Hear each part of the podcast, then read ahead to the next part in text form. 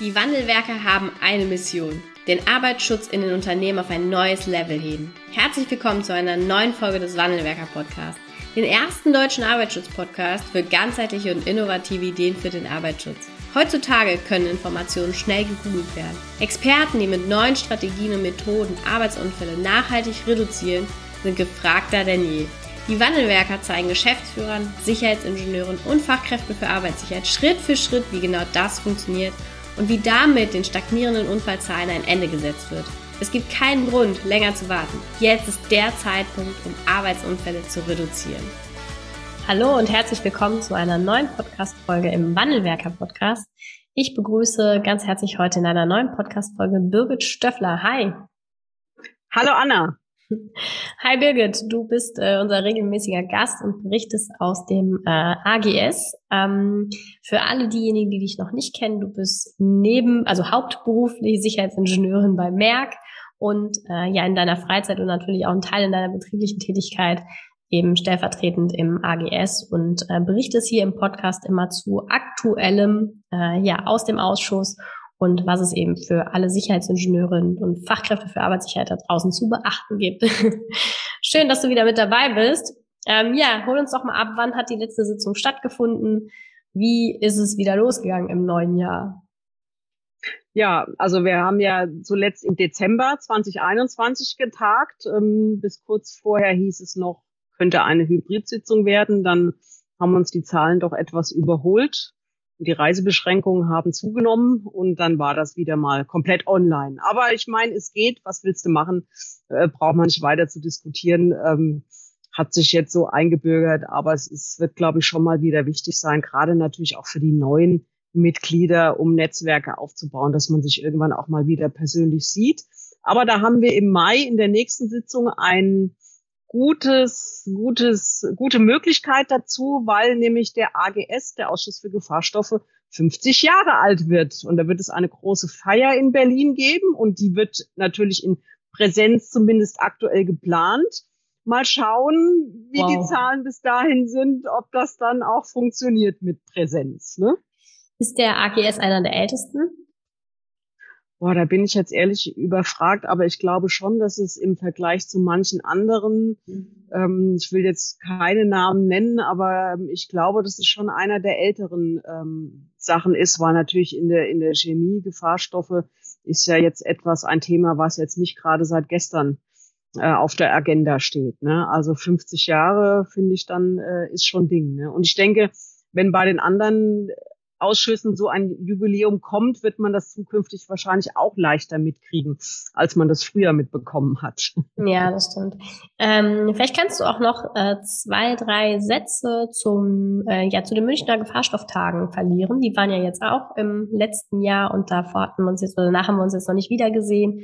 Ähm, mhm. Was war da großer Schwerpunkt ähm, in der, äh, ja, in, in den Tagen?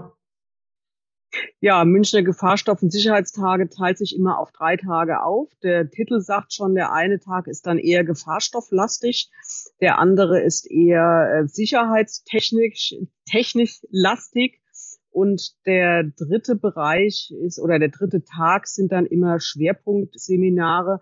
Da schauen wir auch einfach immer so, was was tut sich so in der in der Gefahrstoff und und in der in der Sicherheitswelt und ähm, so äh, versuchen wir dann immer spannende Themen. Viel kommt natürlich direkt aus dem, aus dem AGS, was wir dann direkt aufgreifen. Ne? Aber ich werfe mal gerade schnell einen Blick ins Programm von 2021. Ja, Gefahrstoffverordnung ist natürlich brandaktuelles Thema. Wir hatten ja alle dieses Jahr schon drauf gewartet und es kam leider nicht. Wir hoffen jetzt wirklich, also wirklich dieses Jahr wirklich, wirklich, wirklich, dass der Referentenentwurf jetzt äh, Anfang diesen Jahres wirklich rauskommt. Von daher, von daher haben wir das Thema Novellierung Gefahrstoffverordnung schon mal direkt auf die Agenda für dieses Jahr im November gesetzt und ja, du wirst einen bekannte, bekannten Namen hinter dem Vortragsthema finden, weil da steht nämlich mein Name hinten dran. Also ich werde hoffentlich dann im November was berichten können, weil auch die Astrid Smola ja, äh, wie soll man sagen, in wohlverdienten Ruhestand geht. und die Organisation und die Leitung und alles äh, an die Frau Professor Anke Karl, die du ja auch hervorragend kennst und meine Wenigkeit übergeben hat. Und das ist natürlich ein großes Erbe, was wir hier antreten, eine Veranstaltung vom Bundesministerium für Arbeit und Soziales zu übernehmen. Ich glaube, so eine Frage kriegt man nur einmal gestellt und die kann man eigentlich gar nicht mit Nein beantworten. Ne? Von daher habe ich gesagt, komm, das mache ich, das ist eine spannende, herausfordernde Aufgabe. Äh, da bin ich voll mit dabei. So, was hatten wir hier? Ja, Gefahrstoffverordnung war ein Thema. Neues zur Grenzwertsetzung auch auf EU-Ebene, weil viele gerade Binding Occupational Exposure Limits, also BOEL, manche sagen auch BÖLF, die kommen ja von der EU-Ebene rein und müssen dann in Deutschland entsprechend übersetzt werden. Und das hat der Martin Wieske ähm, im November letzten Jahres erklärt. Dann hatten wir einen ganz spannenden Vortrag ähm, von der Yvonne de Barg. Wer die vielleicht kennt, ist eine Schauspielerin. Die hat mal so erklärt, dass es immer schlecht ist, wenn man in Videokonferenzen die Decke sieht oder die Nasenlöcher von den Menschen oder die irgendwie am, am Essen trinken oder im Stuhl hängen. Also alles, was man so auf digitaler Ebene da irgendwie falsch machen kann, hat sie sehr eindrucksvoll und mit tollen Beispielen vorgestellt, was man vermeiden sollte. Also von Kleidung, genau, von Kleidung bis, also alles, was man da falsch machen kann, weil man denkt ja, eigentlich braucht man solche Hinweise nicht mehr. Aber ganz ehrlich, die Woche ist schon wieder rum und da hätte ich bei manchen sagen können, hätten die mal den Vortrag von der Yvonne de Back gehört, dann wüssten die, was, was Sache ist. Ne? Dann hatten wir das Thema Nanomaterialien, ein Vortrag, äh, Schnittstelle, REACH, äh, Arbeitsschutz ist natürlich immer ein heißes Thema. Dann kommt jetzt die europäische Chemikalienstrategie, da werden wir dieses Jahr auch nochmal genauer ähm, drauf eingehen.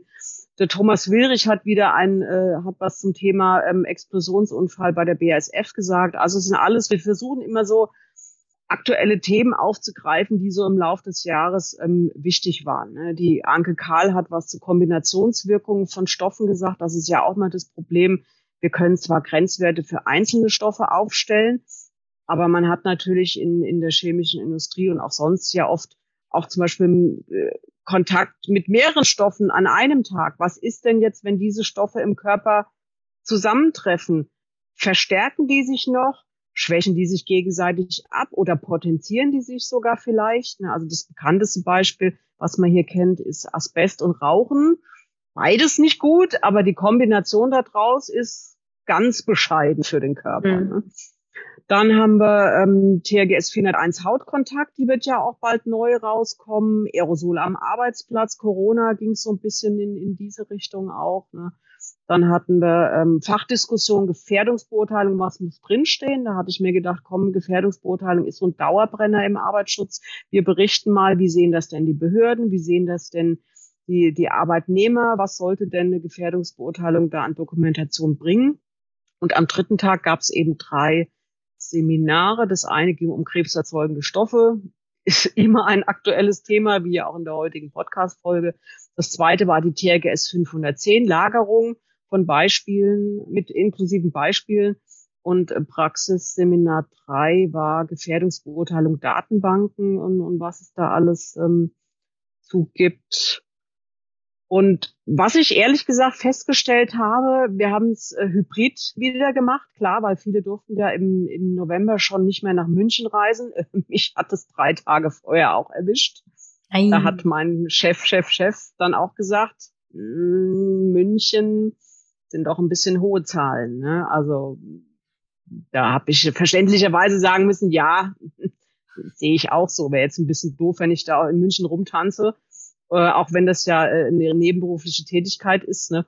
Ähm, aber das macht dich irgendwie schlecht. Also das kannst du als Sicherheitsingenieurin nicht bringen, ja. sagen, jeder soll bitte zu Hause bleiben, seine Kontakte reduzieren und du fährst mal schön nach München runter ne, und machst da auch, wenn natürlich 2G plus und alles war echt streng reguliert. Äh, und ich war auch traurig, weil die Netzwerke fehlen. Ich hätte zum Beispiel auch gern die Astrid Smola dann mal noch mal schön gesehen und, und verabschiedet und, und alles. Ne, ging alles nicht. Aber was ich gemerkt habe, dieses Hybride, wir hatten dann zum Beispiel bei dem Seminar TRGS 510 Lagerung von Gefahrstoffen, hatten wir die Cordula Bildrich, die Arbeitskreisleiterin, äh, hybrid zugeschaltet und die hat im Chat, wenn da auch Fragen waren, hat die das praktisch direkt aufgegriffen und sch schön und toll und einfach beantwortet. Und das war, hatte ich das Gefühl, bei den Teilnehmern ist es echt gut angekommen. Es geht immer darum, es ist gut, wenn du einen Mensch vor dir hast, der diese TRGS kennt und du kannst konkret eine Frage stellen, weil jemand, der Arbeitskreisleiter einer TRGS ist, kann aus einem Satz der TRGS, wo wir alle sagen, verstehe ich nicht, was heißt denn das jetzt genau? Ne? So eine Arbeitskreisleitung kann das dann einfach nochmal viel besser im Zusammenhang erklären mit so ein paar Sätzen drumrum. Und da waren sehr viele Aha-Effekte bei den Teilnehmern dabei. Da gab es auch echt positive Rückmeldungen und super. Und jetzt habe ich das endlich mal verstanden. Also man merkt doch, wie wichtig das ist, dass äh, jemand auf Fragen reagieren kann. Immer dieser Satz, ja, das kannst du doch selber in der TRGS nachlesen, so nach dem Motto, ist da oft gar nicht so hilfreich ne, für viele. Ne? Und ich habe es auch schon erlebt, dass ich mit Kollegen gesprochen habe über einen Satz in einer TRGS und die haben was völlig anderes verstanden darunter. Also haben das Ganze völlig anders mhm. interpretiert. Es gab ja schon immer den Satz, äh, Komma kann Leben retten. Ne? Ähm, also je nachdem, wo auch manchmal ein Komma steht, kann das plötzlich eine ganz andere Betonung im, im Satz bedeuten. Und deswegen glaube ich, da müssen wir vielleicht eher hin, dass, dass wir bei solchen Konferenzen immer die Personen haben, die sich damit auskennen und Leute, die Fragen aus der Praxis stellen, die sich eben auch mit einer 80-seitigen TRGS leider nicht beantworten lassen. Mhm. ja, ja. ja, cool. Er findet ja dieses Jahr wieder statt, ne? Ja, findet wieder statt. Also gibt schon Termin, ich glaube 23. bis 25. Also ist immer die letzte vollständige Novemberwoche, kann man sich merken. Also ist, glaube ich, auch schon im Internet angekündigt. Ne?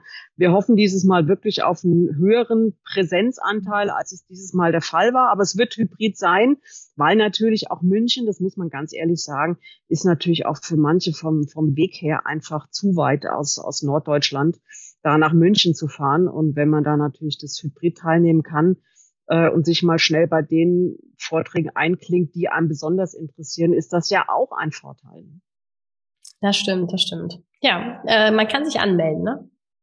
Man kann sich anmelden, auf jeden Fall, genau. Und ähm, ja, ich glaube, Hybrid ist es äh, oder online ist es dann sogar auch nochmal entsprechend günstiger. Man kann sich auch nur für einen Tag zum Beispiel anmelden, das ist dann auch nochmal günstiger. Und ähm, kann ich vielleicht auch nochmal an der Stelle hier Werbung machen.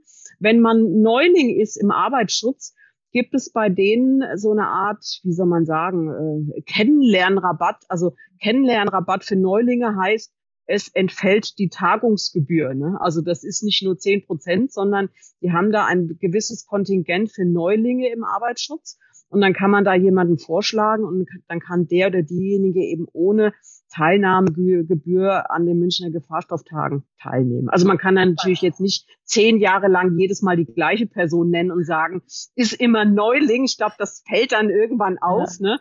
Aber wenn es wirklich ein, ein, neuer Name ist, also ich glaube, das ist jetzt auch nicht aufs Lebensalter bezogen. Ne? Also man kann ja auch mit, sage ich mal, in, in meiner Generation mit über 50 auch noch Neuling im Arbeitsschutz ja. sein. Ne? Jeder ist willkommen, der diese Community, sage ich mal, unterstützt. Ne? Und wenn man da also jemanden hat, sei es jetzt, was weiß ich, einen neuen Sicherheitsbeauftragten oder einen neuen Sicherheitsingenieur oder was auch immer, ist das natürlich auch eine gute Möglichkeit, weil man muss ganz klar sagen, da ist natürlich auch der halbe AGS versammelt in München. Mhm. Ja. Und dann kann man gleich die Leute mal sehen, die, ich will jetzt nicht sagen, den Mist fabrizieren, aber halt manchmal vielleicht auch ähm, diskussionswürdige Teile einer TRGS eben aus sei es juristischen Gründen, genauso verabschieden mussten. Ne? Also ja, das stimmt. Das ist auch nochmal ein guter Impuls. Ne? Also wenn man ja. die alle mal sehen möchte, die erst da verbocken. Genau, ja genau, so kann man es mal ein bisschen plakativ beschreiben. Ja. ja, cool. Dann lass uns da mal einsteigen. Was gibt's denn Neues aus dem AGS? Ja, ich denke, dass was mit großer Spannung erwartet wird, ist natürlich die Gefahrstoffverordnung. Ich hatte es schon gesagt. Ne? Und das zweitwichtigste Thema dürfte, glaube ich, die TRGS 910 sein. Also das Risikoakzeptanzmodell für krebserzeugende Gefahrstoffe. Die THGS wird aktuell komplett überarbeitet mhm. und soll eben auch konkreter beschreiben, was sind jetzt wirklich für Maßnahmen zu tun, wenn man eben mit diesen Stoffen arbeitet. Und bisher ist es ja so, die THGS 910 ist nur auf die sogenannten risikobasierten Stoffe oder krebserzeugende Stoffe bezogen. Risikobasiert heißt, wie man ja früher immer dachte, ich habe einen Stoff, der ist krebserzeugend. Das erste Molekül ist krebserzeugend. Mhm. Also sprich, es gibt gar keine gesundheitliche Schwelle, wo man sagen kann, na ja, so ein paar Moleküle kann der Körper ab, der kann das reparieren, der, das Zeug reagiert nicht sofort mit der DNA, sondern das sind wirklich die Stoffe, wo man sagt, nee, wir können hier nur so eine Art Ampelmodell, heißt es ja eben auch umgangssprachlich kreieren, wo wir sagen, wir haben einen grünen Risikobereich, also es gibt drei Risikobereiche, wie bei einer Ampel, rot, gelb, grün, äh, niedrig, mittel, hoch.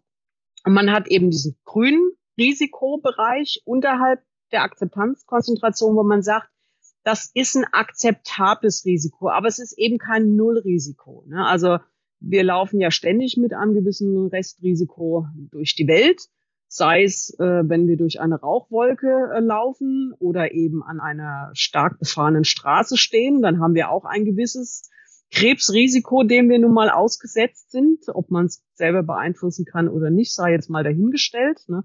Aber das ist so, wo man gesagt hat, das sind Stoffe, da kann ich keine gesundheitsbasierte Schwelle irgendwo abschneiden, sondern das erste Molekül macht schon Krebs, ne? je nachdem, wie stark eben oder wie potent ein Stoff ist. Ne? Und jetzt war es eben bisher so, in der bisherigen oder in der aktuellen Version der THGS 900 findet man nur die Stoffe mit Akzeptanz- und Toleranzkonzentration. Und bisher ist es so, die Stoffe, die krebserzeugend sind, aber sogar einen gesundheitsbasierten Wert haben, die finde ich aktuell noch in der THGS 900. Und dann war immer so diese Diskrepanz, ja, eigentlich müssten wir die Stoffe auch mal so ein bisschen mit einfangen, weil kann ja nicht sein, für die Stoffe brauche ich ja genauso Schutzmaßnahmen. Ne? Dann machen wir es doch jetzt so, wir schmeißen alles, was wir an krebserzeugenden Stoffen haben, in den Topf TRGS 910.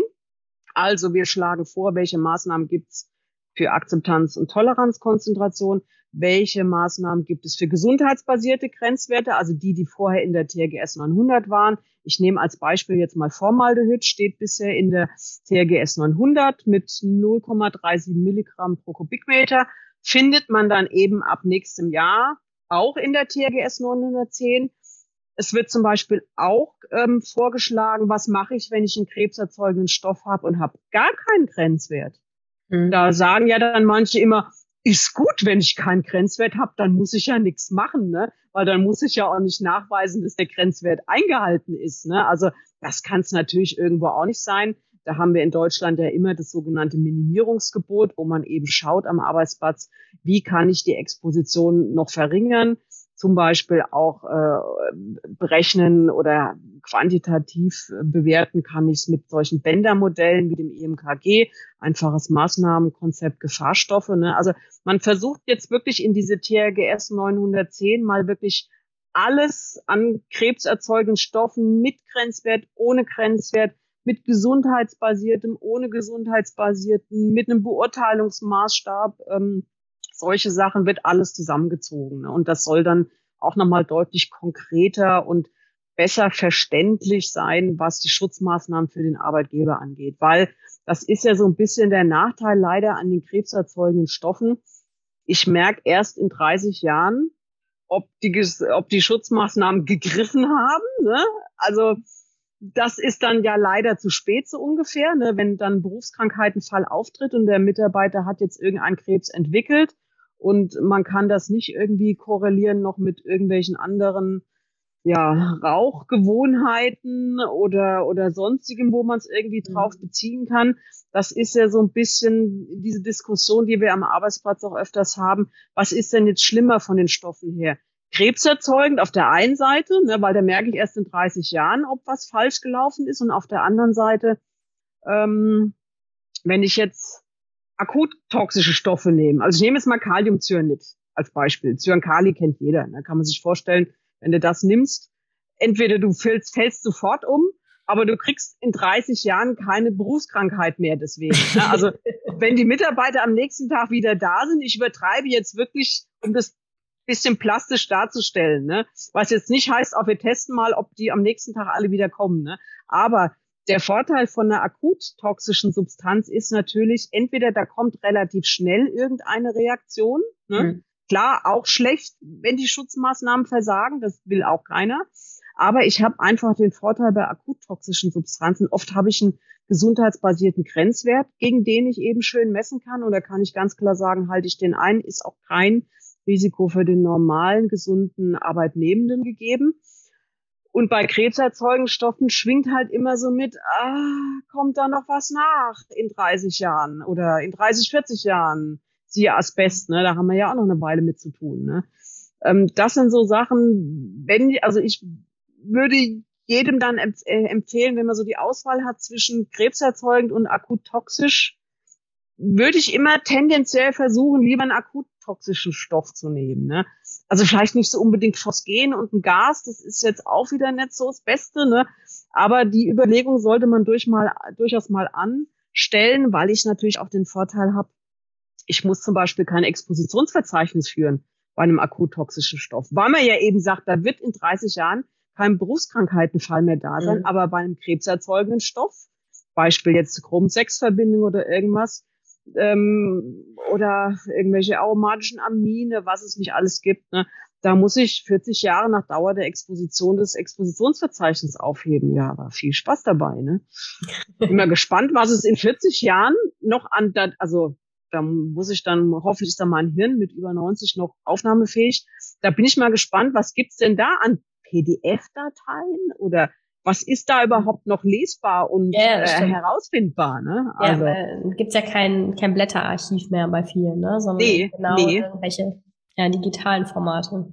Ja, ich kenne von früher noch Mikrofisch und sowas. Ne? Also das, da wirst, hast du wahrscheinlich überhaupt kein Lesegerät mehr heutzutage, ja. wie du das dann äh, dechiffrieren kannst. Ne? Ja, ja, also das, äh, das wird spannend, ja. Ähm, kannst du in dem Zusammenhang vielleicht auch noch mal ein bisschen was zur ähm, DFG-Marktkategorisierung sagen?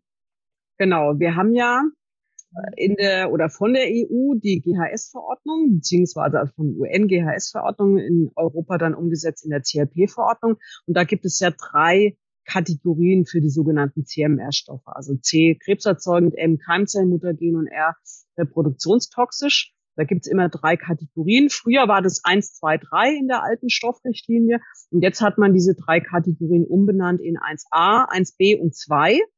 Und man kann sich das so ein, ein bisschen merken. Ich habe das versucht in den neuen Artikel im Sicherheitsingenieur, der in der Februarausgabe dann rauskommt, mal so ein bisschen mit Bildchen zu symbolisieren. Also die Kategorie 1a sagt, ein Stoff ist ganz klar beim Menschen krebserzeugend. Gibt es keine Diskussion, äh, ähm, hat, hat man eindeutig leider nachgewiesen, eben meistens dann über Daten am Menschen. Dann gibt es die Kategorie 1b, da hat man ganz gute, valide Tierversuchsergebnisse und sagt, na ja, wenn das in der Ratte krebserzeugend ist oder in sonstigen Getier, was genommen wurde, wird es wohl leider höchstwahrscheinlich auch bei Menschen entsprechend krebserzeugend sein. Ne? Also da muss man natürlich toxikologische Expertise haben, das bewerten zu können, ob das wirklich übertragbar ist, weil Ratte ist halt doch nicht so ganz gleich Mensch, aber zumindest ähnlich in vielen Funktionen. Ne? Und bei der Kategorie zwei, also bei der dritten Kategorie, ist es so, man hat zwar auch Tierversuchsergebnisse, ja, die sind aber nicht so doll. Also da fehlt irgendeine Guideline hinten dran, da fehlt, was weiß ich, die Kontrollgruppe oder es waren zu wenig Tiere oder das ist alles schlecht beschrieben. Aber naja, wir haben so einen Anfangsverdacht, dann tun wir das mal in die Kategorie 2. So geht die GHS oder CLP-Verordnung vor. Und Deutschland muss ja immer noch einen draufsetzen. Wir müssen ja immer noch mal mehr, uns noch mal komplizierter und manchmal auch besser machen. Also ich finde wirklich, ähm, das mit der DFG-Mack-Liste ist eigentlich so ein bisschen in der Praxis unterbewertet, weil viele werden jetzt sagen, um, habe ich noch nie gehört, habe ich noch nie gesehen. Das Problem ist, ähm, diese DFG-Mack-Liste, die macht auch solche CMR-Kategorien. Die haben ein paar mehr Kategorien, aber die DFG-Mack-Liste ist in vielen Sicherheitsdatenblättern nicht drin, weil die DFG-Mack-Kommission und die ganzen Grenzwerte und die Empfehlungen sind halt nur wissenschaftliche Empfehlungen. Also es ist kein bindendes Recht oder eine rechtliche Verpflichtung wie in der TRGS 900 Arbeitsplatzgrenzwerte. Die muss ich im Sicherheitsdatenblatt nennen, aber die DFG mag leider nicht. Ne? Und die haben jetzt nochmal zwei neue Kategorien, und zwar die Kategorie 4 und 5, wo die eben sagen, wenn du den MAC-Wert einhältst, das ist ja in meisten Fällen das gleiche wie der Arbeitsplatzgrenzwert in der THGS 900, dann hast du kein Krebs Krebsrisiko. Also das sind krebserzeugende Stoffe genannt, wo man einen Grenzwert hat, einen gesundheitsbasierten sogar. Und wenn ich den einhalte, habe ich kein Krebsrisiko. Das ist etwas, was man vor, na, ich glaube, ungefähr 20 Jahren oder 30 Jahren Soweit war man da in der Erkenntnis mhm. noch nicht. Ne? Da dachte man immer, wie ich es vorhin gesagt habe, erste Molekül ist da und das macht Krebs und es ist bei allen krebserzeugenden Stoffen so. Und da hat man jetzt doch rausgefunden, na, da gibt's Unterschiede, wie so ein Stoff eben krebserzeugend wirkt. Ne? Und da gibt's eben die Kategorie 4, die sagt, wenn du den Grenzwert einhältst, kein Krebsrisiko für den Menschen. Ich mache das mal ein bisschen plastisch anhand von ein paar Stoffbeispielen. Das prominenteste in der Kategorie 4 ist der allgemeine Staubgrenzwert der alveolengängige Fraktion. Also das kann man sich so vorstellen. Ich formuliere das jetzt mal ein bisschen untoxikologisch, weil ich ja keine Toxikologin bin, aber da gefährliches Halbwissen auffahren kann, dass man sagt, eine gewisse Menge an Staub kann die Lunge abhaben. Ne? Wenn diese Menge aber zu viel wird, dann kommt es zu Entzündungen in der Lunge und dann entarten irgendwie die Entzellen und dann entsteht Krebs. Ne? Also das ist ja die normale, man sagt, die Toxikologen sagen, glaube ich, Clearance-Funktion dazu, dass wir husten, wenn da Staub eben in die Lunge kommt. Aber wenn wir tagtäglich mit einer riesen Staubmenge konfrontiert werden, ist das nicht gut für den Körper. Mhm. Und dann gibt's noch andere Stoffe wie Formaldehyd ist auch so etwas. Da sind die ersten Effekte, die man bei Formaldehyd hat, sind leichte Reizungen an Augen und Nase. Wer schon mal Formaldehyd gerochen hat, weiß das. Ne? Und da legt man eben den Grenzwert direkt bei dieser Reizfunktion fest. Ne? Und die krebserzeugende Wirkung, die kommt erst bei sehr viel höheren Dosen. Ne? Und das ist zum Beispiel der Grund, warum das Formaldehyd in der THGS 900 drin steht, weil man diesen gesundheitsbasierten Grenzwert aufgrund der Reizfunktion festlegt. Ne? Schwefelsäure ist noch so ein Ding. THF ist auch so ein Ding, Kategorie 4. Wasserstoffperoxid. Also all die Sachen, wo man sagt, eine kleine Dosis kann der Körper ab. Ne?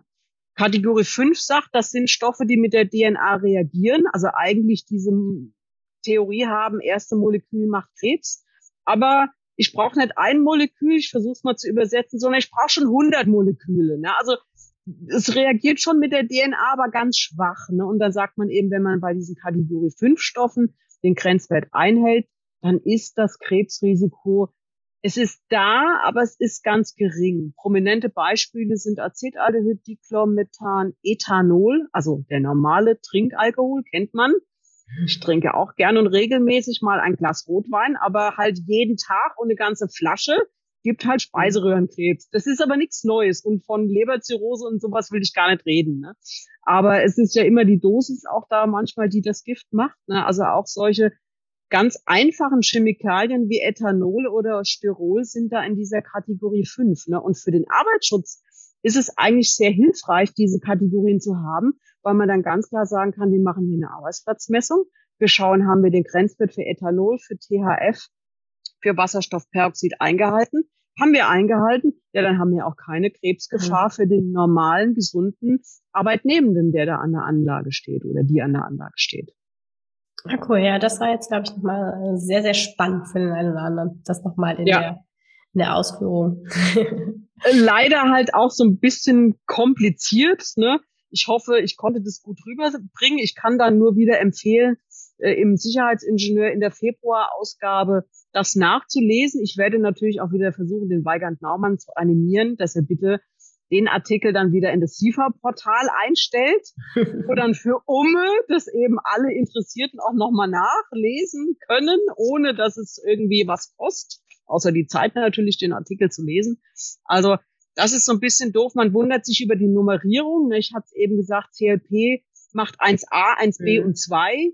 Und die DFG-Mac-Liste hat halt dieses frühere 1, 2, 3. Die unterscheiden bei 3 zum Beispiel nochmal 3a und 3b. Also einmal mit genotoxisch, dann wieder ohne genotoxischer Wirkungsmechanismus. Oh, das ist alles schon wieder echt kompliziert. Ne? Also, Aber du hast ja in dem, in dem Beitrag gibt's auf jeden Fall viele bunte Tabellen, wo du das ja. ähm, schön, schön dargestellt hast, wo da die Unterschiede sind. Das kann man genau. da, glaube ich, ähm, eben auch noch mal leichter verstehen. Mit dem ja. Hintergrund gerade jetzt von der Erzählung und dem Blick auf die Tabelle ist, glaube ich, sehr, sehr klar, was gemeint ist. Das ist so, weil man denkt so, ich habe da zwei, äh, zwei Stoffbeispiele genommen. Das eine ist 1,1-Dichlorethan und das andere ist 1,2-Dibromethan. Ne? Und dann denkt man so, naja, 1,1, 1,2, egal, Chlorbrom, alles Halogene, egal wo da was sitzt. Da sieht man schon, die, die Position der Halogene ist unterschiedlich. Ne? Ähm, Brom, Chlor kann Einfluss machen und das eine hat eben einen gesundheitsbasierten Wert und das andere hat einen risikobasierten mhm. Wert, obwohl die chemische Bezeichnung eigentlich relativ ähnlich klingt. Ne? Aber die Toxikologen schauen dann eben, was gibt es da an Daten. Und dann hat man eben bei der Einsubstanz gesehen, das reagiert mit der DNA. Also man spricht dann immer von genotoxisch und dann wandert man eher in diese Schiene TRGS 910, Akzeptanz-Toleranz-Konzentration. Und bei dem äh, anderen Stoff war es eben der Fall, dass es einen gesundheitsbasierten Wert gibt. Also dass es nicht mit der DNA reagiert. Ne? Und dann wandert man eher in diese Schiene TRGS 900 und kann einen gesundheitsbasierten Grenzwert aufstellen. Ne? Aber zukünftig, ab nächstem Jahr wieder Umdenken angesagt. All diese Stoffe sind dann in der TRGS 910. Was soll ja auch nicht langweilig werden. Nee, vor allen Dingen wird's ja jetzt erst richtig cool. Ne? Also was dieses Jahr ansteht, mit Nominierung, ah. Fahrstoffverordnung, TRGS ja. 109 und 910 habe ich jetzt hier gerade noch gelesen. Ne? Also es kommt ja, ja, einiges auf alle dann zu. Aber und, hallo. Äh, es wird ein richtig spannendes äh, AGS und Fahrstoffjahr, oder? Auf jeden Fall. Also auch der Martin Wieske, der ja in der TRGS 910 ähm, da mit zuständig ist, der wird auch bei den Münchner Gefahrstofftagen sein und wird dann ganz prominent äh, äh sagen, was gibt's da Neues, je nachdem, wie weit es dann schon ist. Also ich glaube, dass das dann ich würde jetzt mal schätzen, bestimmt nächstes Jahr ähm, auch in, in die Verabschiedung dann in den AGS reingeht. Ne? Und das sind so die Klopper halt, ne, die wir haben. Ne? ja, gibt's noch irgendwas, äh, was man jetzt aktuell herausnehmen kann oder war so das das Wesentliche für alle Arbeitsschutzexperten, Sicherheitsingenieure? Ich denke, man kann vielleicht noch auf einen Punkt hinweisen, das passt so ein bisschen auch zu dem, zu dem Webinar, was ich dieses äh, vorletzte Woche auch hatte bei Select Science. Da ging es auch um krebserzeugende Stoffe und da habe ich ähm, erklärt, dass die Gefahrstoffverordnung ja gewisse Schutzmaßnahmen vorschreibt für krebserzeugende Gefahrstoffe und wenn man sich diese die Substitution von einem krebserzeugenden Gefahrstoff möglich machen kann, würde ich das immer befürworten und, und unterstützen, weil zum Beispiel sowas wie das Expositionsverzeichnis führen. Ne? Also damit man später, damit später die Beschäftigten eine Möglichkeit haben, das als BK-Fall, Berufskrankheitenverfahren, äh, oh Gott, Berufskrankheitenfall anerkannt zu bekommen, kann ich immer nur empfehlen, diese Stoffe zu ersetzen, weil es ist eine riesen Erleichterung für einen Arbeitgeber, wenn er eben kein Expositionsverzeichnis 40 Jahre nach Ende der Exposition führen muss und die Daten auch aktuell, also auffindbar, wiederfindbar, recherchierbar halten äh, darf, wenn, wenn man das äh, dem Arbeitgeber erklärt, du kannst dir das sparen, wenn wir es jetzt mal hier schaffen, diesen krebserzeugenden Stoff zu substituieren, dann ist das ja eine Riesenerleichterung, auch was den Organisationsaufwand angeht, weil nur ein Expositionsverzeichnis zu beschreiben oder da Daten reinzufüttern, ändert ja leider überhaupt nichts an der Exposition des Mitarbeiters. Ne? Und das Schönste wäre ja, man kann den Stoff vielleicht oder man braucht ihn überhaupt nicht einzusetzen. Also wir hatten schon manche Fälle bei Merck, wo wir dann gesagt haben, man will ja manchmal auch ungern ein Verfahren umstellen, weil man sagt, oh, ich brauche neue Genehmigungen, oh, Nebenbestimmung, das alles, nee, den Aufwand sparen wir uns. Weil dann gesagt wird, ja, wenn wir das jetzt neu, das Herstellverfahren mit ganz anderen Stoffen machen, die nicht krebserzeugend sind, ne, dann müssen wir das ja alles wieder trotzdem neu genehmigen, hier und da und so weiter. Ne. Wenn du aber sagst, naja, du brauchst die 40 Mitarbeiter dann nicht 40 Jahre lang die Exposition auf, aufrecht zu erhalten und zu dokumentieren, kann das manchmal auch ein Argument sein. Solche Gespräche habe ich schon mit manchen Betriebsleitern geführt, die von ihren Bereichsleitern gefragt wurden, nach wie viele Stoffe haben sie denn jetzt in das Expositionsverzeichnis eingetragen? Sie haben doch neulich den, den, den Vortrag im Arbeitsschutzausschuss von der Birgit Stöffler gehört, die hat gesagt, da muss was eingetragen werden. Und dann hat der Betriebsleiter gesagt, ja, die Birgit hat aber auch gesagt, es ist eigentlich am besten, wenn wir gar nichts eintragen, wenn wir krebserzeugende Stoffe substituieren können. Und da guckte der Bereichsleiter so und sah schon sein Kratti schwinden, weil da wird ja immer manche Sachen, ähm, wird ja dann gesagt, ähm, da muss so und so viel eingetragen werden. Das war aber eigentlich nicht die Kernbotschaft. Ne? Die Kernbotschaft war, am besten ist, wir haben da gar nichts eingetragen. Das geht natürlich nicht, gar keine Frage. Ja. Ne? Wägst sich immer, was ist machbar, was ist nicht machbar. Aber in manchen Fällen haben es dann wirklich die pfiffigen Betriebsleiter auch geschafft und gesagt, so, jetzt nehmen wir hier mal, ziehen wir das mal ganz neu auf. Geht das nicht auch ganz anders, das Zeug herzustellen? Und dann konnten die, wir konnten wirklich manche krebserzeugende Stoffe komplett substituieren. Nicht alle, gar keine Frage, nicht alle, ne? Aber äh, manche kann man wirklich substituieren. Das ist natürlich dann auch der beste Mitarbeiterschutz, ja ganz klar. Kein, ja. kein, Gefahr, kein krebserzeugender Gefahrstoff kann also auch in 30 Jahren nichts mehr nachkommen. Ne? Das, das sollte man immer so im, im Hinterkopf, im Hinterkopf haben. Ne? Ja, ja, sehr cool. Ja. Sehr, sehr cool. Ja, liebe Birgit, vielen Dank, dass du mit deiner Expertise wieder Gast in unserem Podcast warst und ähm, die Audiodatei äh, ja, geleistet hast für deinen Artikel. Ähm, für den einen oder anderen Hörer war bestimmt was dabei für die Anwendung. Ähm, auf jeden Fall sind jetzt wieder alle äh, auf dem aktuellen Stand, was den AGS angeht.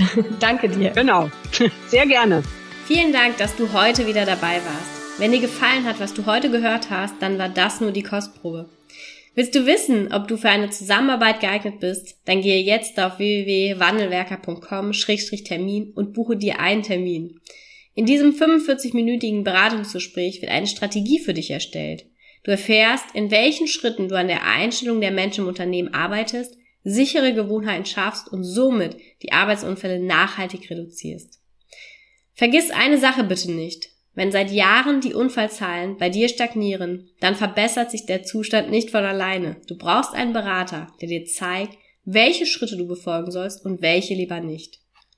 Wir haben Geschäftsführern, Sicherheitsingenieuren und Fachkräfte für Arbeitssicherheit in Deutschland, Österreich und der Schweiz dabei geholfen, die Sicherheitskultur in deren Unternehmen und bei deren Kunden zu verbessern. Als Kooperationspartner des Verbandes für Sicherheit, Gesundheit und Umweltschutz bei der Arbeit liegt es uns am Herzen, dir das notwendige Handwerkszeug auf dem Weg zur Vision Zero zu zeigen und bei der Umsetzung zu unterstützen. Wenn du wissen willst, ob du für eine Zusammenarbeit geeignet bist, dann sichere dir jetzt unter www.wandelwerker.com-termin deinen persönlichen Termin.